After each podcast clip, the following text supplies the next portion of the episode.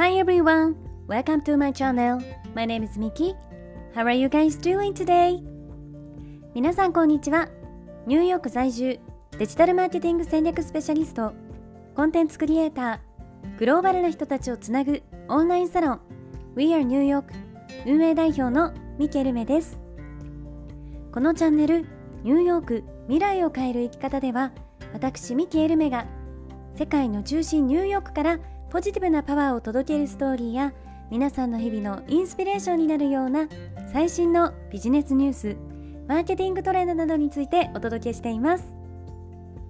本題に入る前に一つ告知をさせていただきます。私が運営しているオンラインサロン We are New York ではここでは配信していないグローバルなキャリア形成やインフルエンサーとしての働き方self development などに関するより深い内容をクローズドのコミュニティで発信しています。毎月2回にわたりオンライン上でメンバーミーティングを開催しているんですが、えー、グローバルに活躍されている各業界のスペシャリストの方をゲストにお招きしてお話を聞いたりとか、えー、最新のマーケティングやビジネスソーシャルメディアについての勉強会を開催したり夢を叶えるためのワークショップなどにみんなで取り組んでいます。たサロンには本当に幅広い年齢層の方そしていろいろな異なる職業や業界の方たちが集まっていますのでサロン内でお仕事が生まれたり一緒にビジネスをしたり日本や海外での人脈を作れたりと本当に有意義で素敵なコミュニティになっています。サロンの方ではより私のですねプライベートなお話や海外の最新情報に関する、えー、内容をですねシークレットブログでも配信しています。オンラインサロン We are New York は性別、年齢、住んでいる場所や食料などに問わずどなたでもご参加いただけるウェルカムで温かいコミュニティになっていますので、えー、興味がある方はぜひ概要欄のリンクから公式サイトをチェックしてください。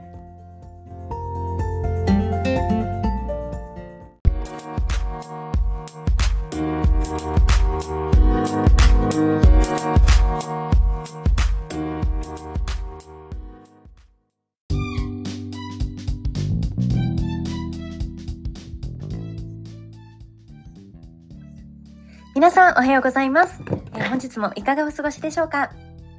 今日はですね以前何人かのリスナーさんからリクエストをいただいていた、えー、最近英語の勉強を始めたばかりの初心者の方向けのおすすめの英語勉強法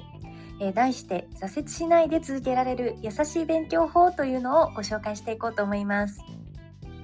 私も実はですね昨年からフランス語の勉強をしていて、えー、今年の目標の一つがフランス語をビジネスレベルになることなんですね。でフランス語ってすごく発音が難しかったり英語とはまた違うですね文法のルールがあったりして初心者ながらすごい難しいなと思って勉強しています。リスナーさんの中にも2022年今年の目標が英語もしくはその他の言語のスキルアップっていう方が多いんじゃないでしょうか。そこで今日私がおすすめしたい方法はですね、2つあります。まず1つ目が、デュオリンゴという学習アプリです。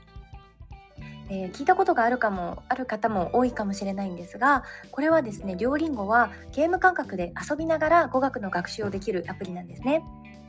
で無料バージョンと有料バージョンがあってあの無料だと1日にできる問題の数っていうのがリミットされているんですけれどまずはまあ毎日少しずつこう積み上げていきたいなっていう人は無料のコースでも全然いいと思います。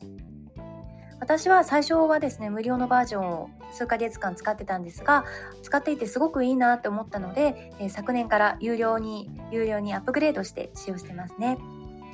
で有料版だとリミットなく好きなだけ学べますしあと文法の問題を解くだけではなくて実際の会話から学べるリスニングとかスピーキングのセクションもあったりしてさらにコンテンツが充実しています。あと世界のですねいろんな国の、えー、方たちとこう同じ言語を勉強している人たちとアプリ内でつながることができてその人がどのくらいデュオリンゴで勉強しているかとかあと自分の勉強量がアプリ内で他の人と比べてこうどれぐらいかなっていうのがランキングで表示されていくのであの勉強しているのは私一人じゃないとかあと他の人たちも頑張って勉強してるんだっていうふうに思えてですねモチベーションも高まります。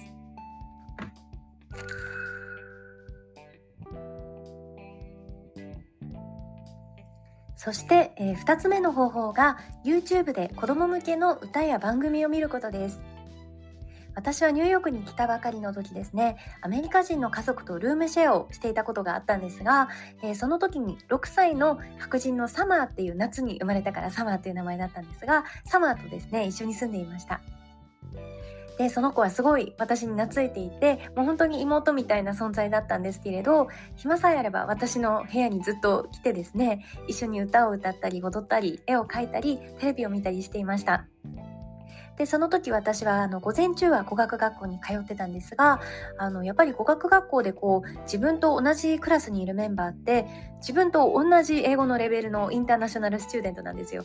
なのであのお互いにこうお互いが分かるようにゆっくり話しますしあと留学生同士のお互いこう言いたいことは分かるけどそれ以上のレベルに行きたいと思ってもあのみんながこう同じレベルだからなかなかそこのクラスにいるとそれが難しいんですね。でやっぱりこう自分よりも、えー、それ以上のレベルに行くにはやっぱり自分よりもこうレベルの高い人たちと話さないといけないんだなというのにいうのを当時すごく思いました。でもまだまだ自分の語学力では現地のアメリカ人とこう話せるだけのスピーキング力ってなかったんですね。でそんな時に一緒に住んでたサマーとこう話したり遊んだりすることで子供ってこう話す英語がゆっくりだし難しい話とかはしないじゃないですか。だからすごく英語力が伸びたんですよ。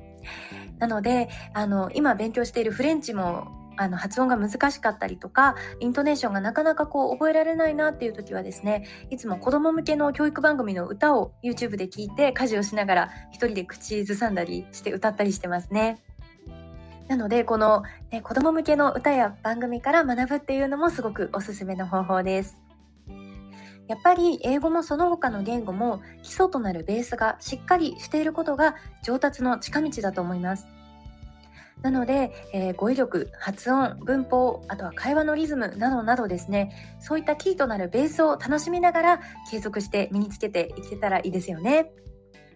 はい、えー、また私の他のエピソードでもあの以前ですね英語学習について効果的な方法っていうのをお話ししましたので、えー、ぜひ聞いていただけると嬉しいです。このチャプターにその時のエピソードのリンクを貼っておこうと思います。えー、今年2022年語学のスキルアップを目標にされている皆さん、これからも一緒に頑張っていきましょう。私もですね、引き続き頑張っていこうと思います。それでは今日も聞いていただきありがとうございました。皆さん素敵な一日をお過ごしください。Thank you for listening. See you tomorrow.